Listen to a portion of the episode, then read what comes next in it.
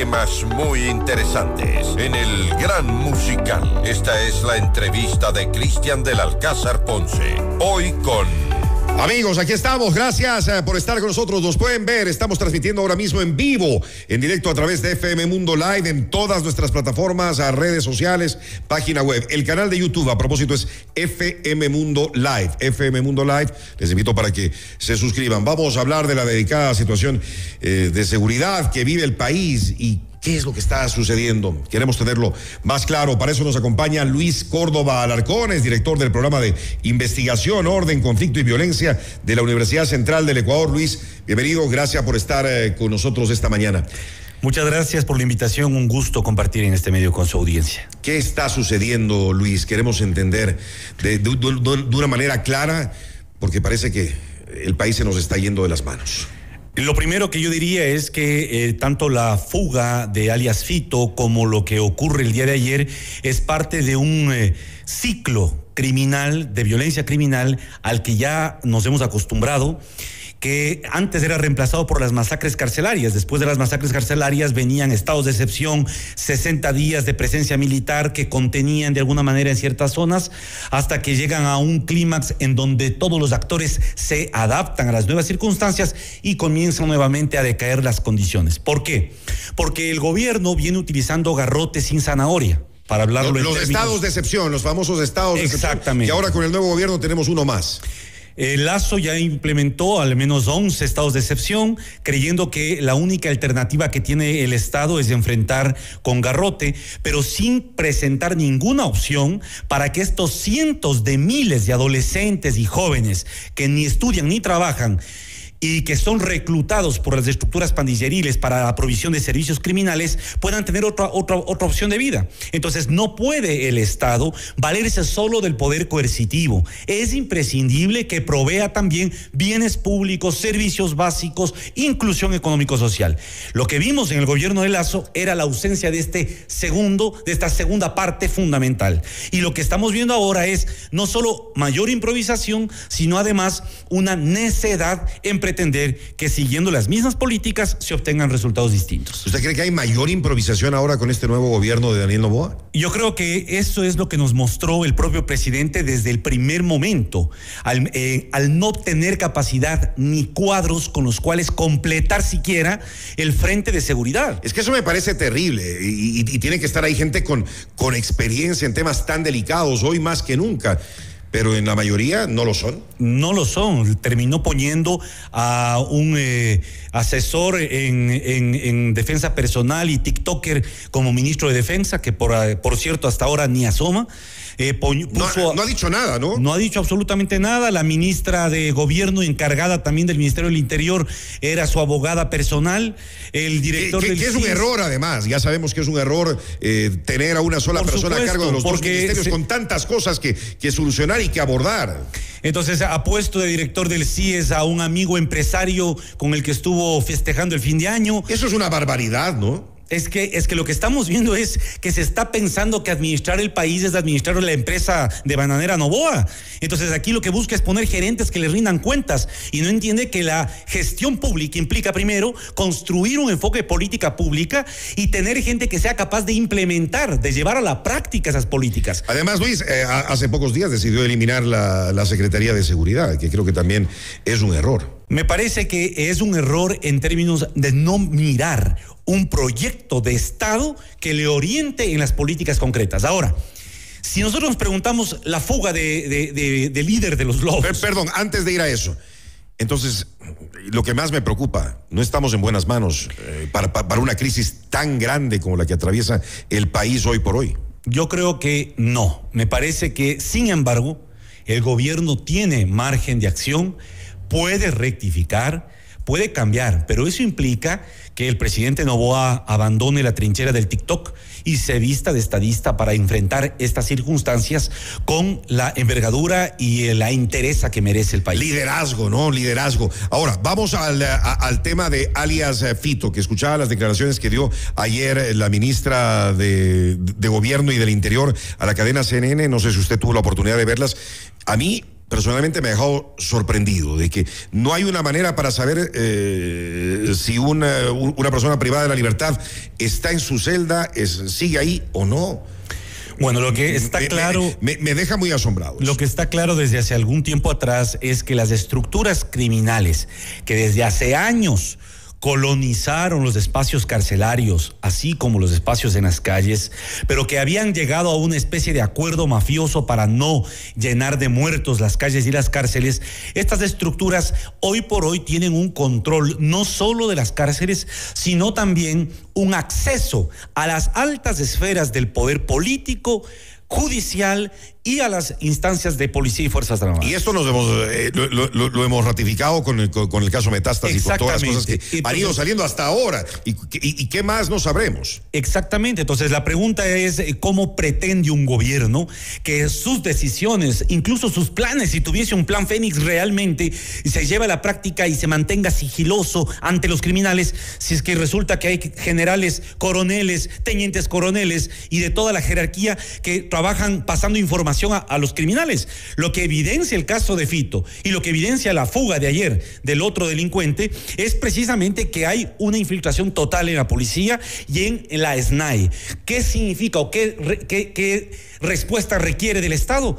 Primero, una reforma policial urgente. No podemos perder más tiempo. Pero han hecho cambios, ¿no? Han hecho cambios en la cúpula policial eh, recientemente es que los cambios en la cúpula policial es un cambio en, la parte visible del iceberg, pero obviamente la parte que está abajo, eh, que no está visible, es realmente la que eh, genera mayor problema. Y estos cambios no tienen que ver con un cambio pues monumental que demora 10 años. No, no, no. Hay cosas básicas. Tres cosas básicas. ¿Cuáles son? Primero, constituir mecanismos de supervisión externas a la policía, donde participen actores de sociedad civil, actores de la academia, etcétera, que puedan supervisar cómo se van realizando los procedimientos. Para darle un ejemplo concreto, ¿quién controla las estadísticas de muertes violentas que genera la policía? Nadie, no hay ninguna entidad desde el punto de vista civil que controle. Los propios policías levantan las estadísticas, ellos mismos se vigilan y ellos mismos difunden. Por lo tanto, hay un subregistro de muertes violentas en el país. Hay, un, hay datos opacos. Las estadísticas sobre la violencia criminal no son transparentes. Porque, ¿Hay estado tapando las cosas entonces? Por supuesto que sí, y no solo porque están tapando por un eh, eh, ánimo malévolo, sino porque hay un diseño institucional perverso dentro de la policía que a los comandantes de los circuitos y subcircuitos les condenan cuando las tasas de homicidio se elevan. Por lo tanto, para muchos comandantes, para que no ser sancionados en su hoja de vida, prefieren no levantar partes policiales de muchas muertes. Y por otra parte, hay muchos homicidios en zonas urbano marginales y periféricas de la ruralidad, en Esmeraldas, en Manaví, etcétera, etcétera, que ni siquiera permiten a la policía ingresar a levantar parte policial sobre los muertos. Entonces, el Ecuador no está ni siquiera manejando datos ciertos sobre lo que enfrenta. Y esto es delicado porque así no se puede caminar en una eh, situación tan crítica como la que vivimos. ¿El gobierno ya no tiene el control de las cárceles en este país? No tiene el control de las cárceles precisamente. Porque el gobierno anterior y el de Lenín Moreno se han negado a hacer una depuración, pues. Lo que han hecho es cambiar a dos, tres eh, generales, pero a los demás les dejan intocados. Entonces es evidente que hay una zona gris de criminalidad que está intocada. Lo que mostró Metástasis. Si llegó un juez nacional que llegó a ser presidente del Consejo de la Judicatura a estar involucrado en una red criminal, significa que hay funcionarios de toda jerarquía que están también trabajando en esas redes.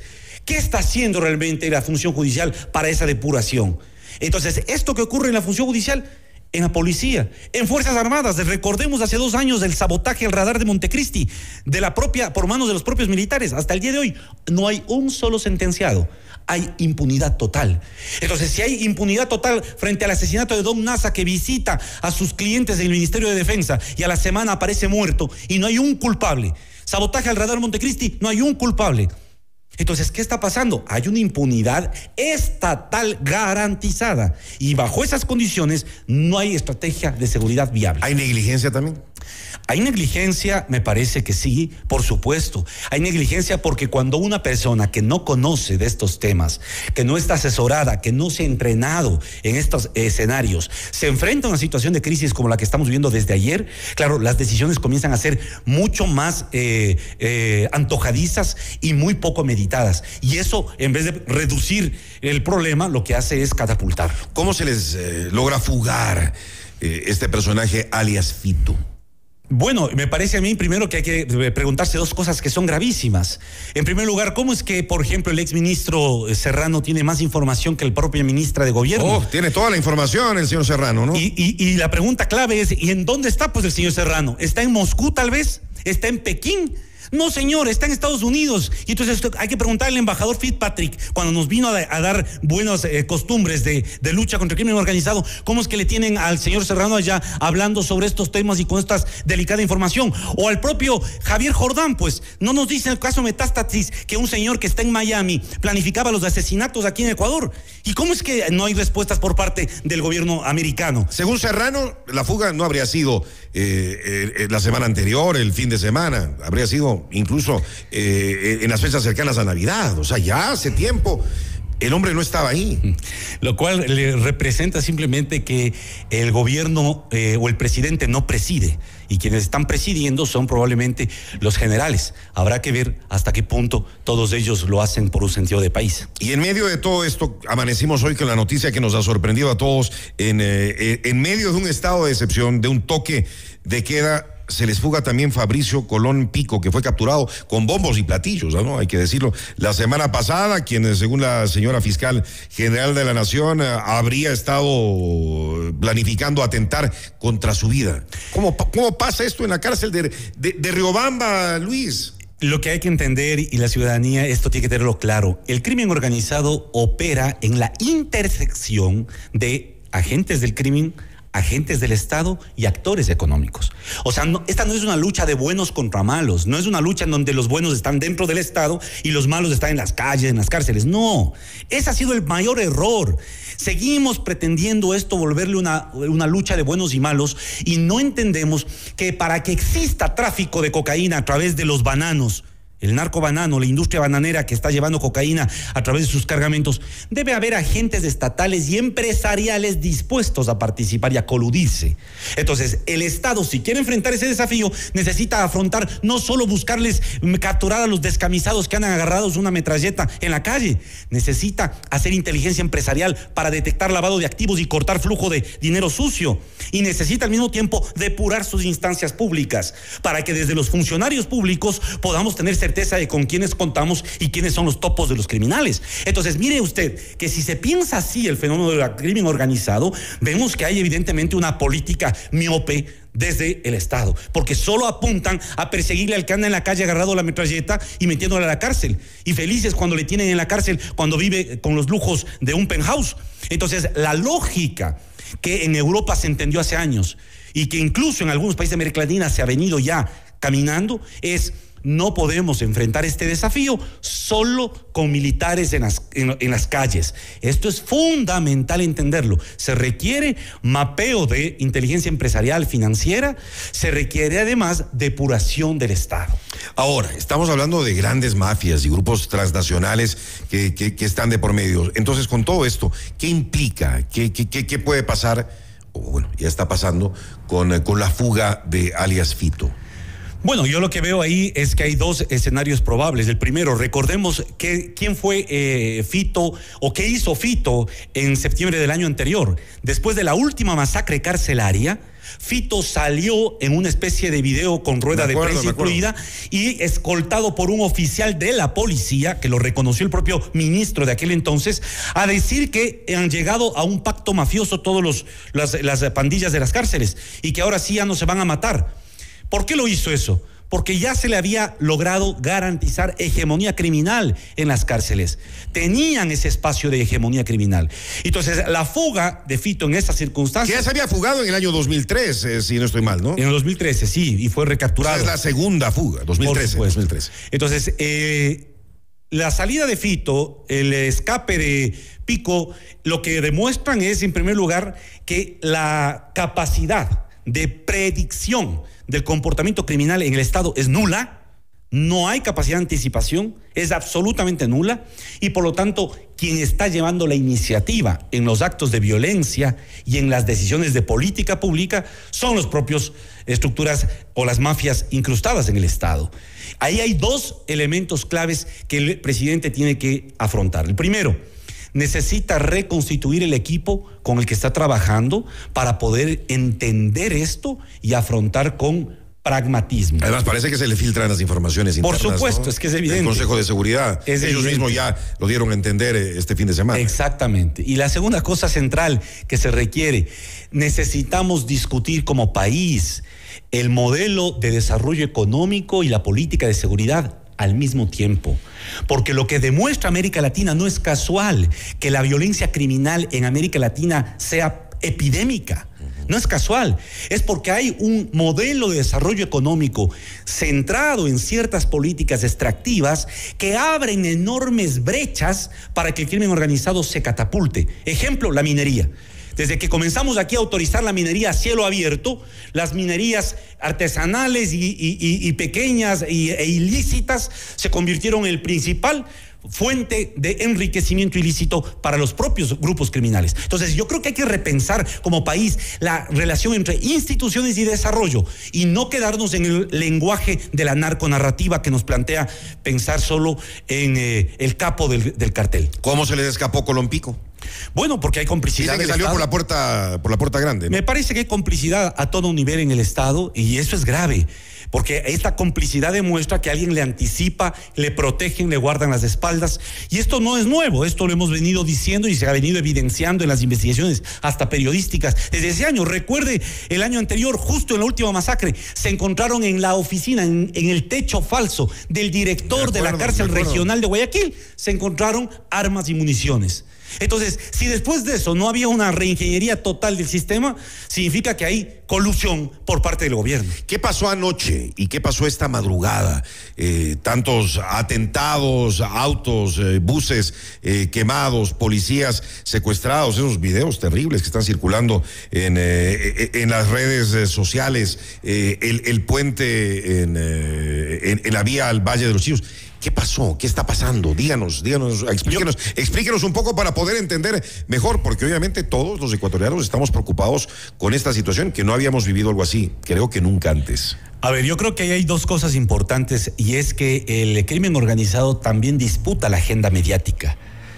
Cuando nosotros hacemos coberturas, como periodistas, se hacen, mejor dicho, coberturas del crimen organizado, de los líderes, y les posicionan como cuando el propio Fito sacó su narco corrido y fue titular en todos los medios de comunicación, lo que están haciendo es legitimando la autoridad de ese líder en el mundo criminal. En este caso nos quieren asustar, nos quieren amedrentar a los ecuatorianos, quieren sembrar el terror. Es una política de es una, eh, política comunicacional que utilizan para precisamente lograr el, este escenario de incertidumbre. Pero en este escenario de incertidumbre, lo que más alimenta la incertidumbre no solo son los actos de terror que realizan en la madrugada y noche de ayer, sino también el silencio del gobierno, pues. O sea, la incapacidad del Estado para responder, para dar líneas de acción, para mostrar que hay alguien al frente de este país. Esas, esa dinámica, silencio, incertidumbre, incapacidad de respuesta y actos de terror crean el escenario perfecto para que el día de mañana el propio gobierno diga, señores, como realmente esto está difícil, vamos a pedirle precisamente al Departamento de Estado de Estados Unidos que venga a darnos una mano y resolvamos esto. Que usted decía que puede tener algo que ver ese tema que está en la Corte Constitucional actualmente. Es que ese no es un tema especulativo. Recordemos que desde el gobierno de Guillermo Lazo, él planteó y fue a pedir a Estados Unidos un plan Ecuador para, para, para este país. Hay una estrategia, hay un compromiso firmado y ese compromiso está en manos de la Corte Constitucional y seguramente esta semana o la próxima tendrán que emitir un fallo. ¿Qué permite ese compromiso? El compromiso entre el Pentágono y las Fuerzas Armadas del Ecuador permite que vengan tropas norteamericanas, asesores, incluso el Departamento de Estado, para hacerse cargo del tema de la, de la delincuencia, pero con unos privilegios eh, eh, nunca vistos, ni siquiera en Puerto Rico, que es un país asociado o una neocolonia norteamericana. Entonces, yo creo que eso es, este es el escenario al que van a llevarnos. Y, y, me parece que esto es peligroso no porque vengan, sino porque estamos confiando en que van a ser ellos los que nos van a resolver un problema que tiene que ver con nosotros. Y ahí me parece que hay una enorme distancia. Una cosa es tener cooperación internacional asistencia internacional y otra cosa es no asumir el liderazgo colectivo de un país, que eso lo podemos hacer y lo debemos hacer solo los ecuatorianos. Alias Pito se les desapareció, Pico se fugó esta madrugada. Hoy he escuchado unas eh, declaraciones del secretario de Comunicación quien dice que confía en que serán recapturados. ¿Cree usted que eso sea posible? Ya debe, al menos yo, yo eh, Junior debe estar muy lejos, ¿no? Yo pienso es que si en los próximos cinco días, en próximos, en la próxima semana, el gobierno no da muestras de haber logrado recapturar al menos al 90% de los fugados, al menos a uno de los dos líderes fugados, eh, realmente se pone muy, en muchos aprietos su propia capacidad de ejercer mando en el espacio de la propia policía y de las Fuerzas Armadas. Porque así como hay policías militares que están trabajando para los criminales, hay obviamente policías militares que seguramente son la mayoría, enormemente comprometidos con ¿Usted no cree que sean eh, recapturados entonces? Yo creo que es muy difícil, me parece eh, poco probable. Luis, ¿estamos en guerra o no estamos en guerra? No, yo creo que esto es enormemente peligroso. Cuando asumimos el lenguaje de la guerra, nos conduce a un escenario en donde se despolitizan los problemas. Y lo que vemos aquí es que hay un problema de política pública. El momento que hablamos de guerra, le estamos despolitizando al tema y diciendo, miren, para enfrentar a, estos mafiosos, a estas eh, pandillas, a estos criminales, hay que meterle solo bala. ¿Qué estamos diciendo ahí? O sea que no hay que generar fuentes de empleo, o sea que no hay que generar fuentes de educación, o sea que no es necesario un programa de reactivación del campo y del agro. Cuando hacemos el, eh, cuando usamos el lenguaje guerrerista, estamos renunciando a que el Estado resuelva esto en el marco de un régimen democrático. Porque ahí va, lo, más fácil sería decir, vean, señores militares, háganse encargo, declárense en dictadura y limpien a todo a todo el país de la gente indeseable, entre comillas. Eso no resuelve el país, pues. Eso lo que hace simplemente es tapar, meter la basura bajo la alfombra. Lo que requiere este país es sensatez. Sensatez de su élite política para entender que necesitamos sentido de urgencia, sí.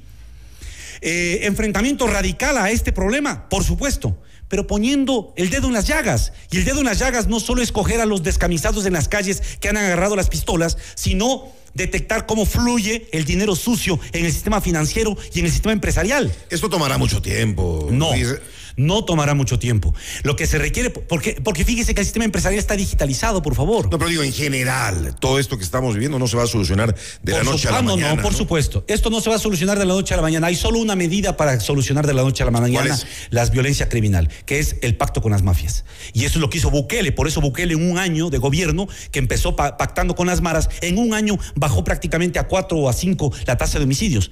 Bueno, el presidente ayer dijo que no negociará. De, de, ninguna manera. ¿Usted cree que tienen que sentarse a conversar? El problema es que para negociar se requiere que haya una relación de interdependencia entre las partes que negocian. Y lo que vemos ahorita es que los únicos que tienen el sartén por el mango son las mafias, no el Estado. El Estado de excepción, volviendo a, por donde también comenzó este diálogo, ¿servirá de algo? Va a servir para lo que ha servido los otros decenas de estados de excepción para que durante los primeros 45 días las cosas puedan amainar, eh, tener relativa calma, pero después las circunstancias vuelven al mismo pico. ¿Por qué? Porque no hay un proyecto que dé profundidad a lo que está pasando. Y hay algo que también preocupa, porque bueno, creo que el estado de excepción es válido sobre todo por la intervención de lo, de, lo que entiendo de las Fuerzas Armadas eh, para que puedan, hoy por hoy como están eh, las cosas en el país, eh, sobre todo tener el control de las, de las cárceles, pero un toque de queda a nivel nacional durante dos meses en todo el territorio ecuatoriano, la afectación económica de esto va a ser enorme. Y eso demuestra solo que el gobierno está asustado además, porque no tiene precisión sobre lo que va a hacer.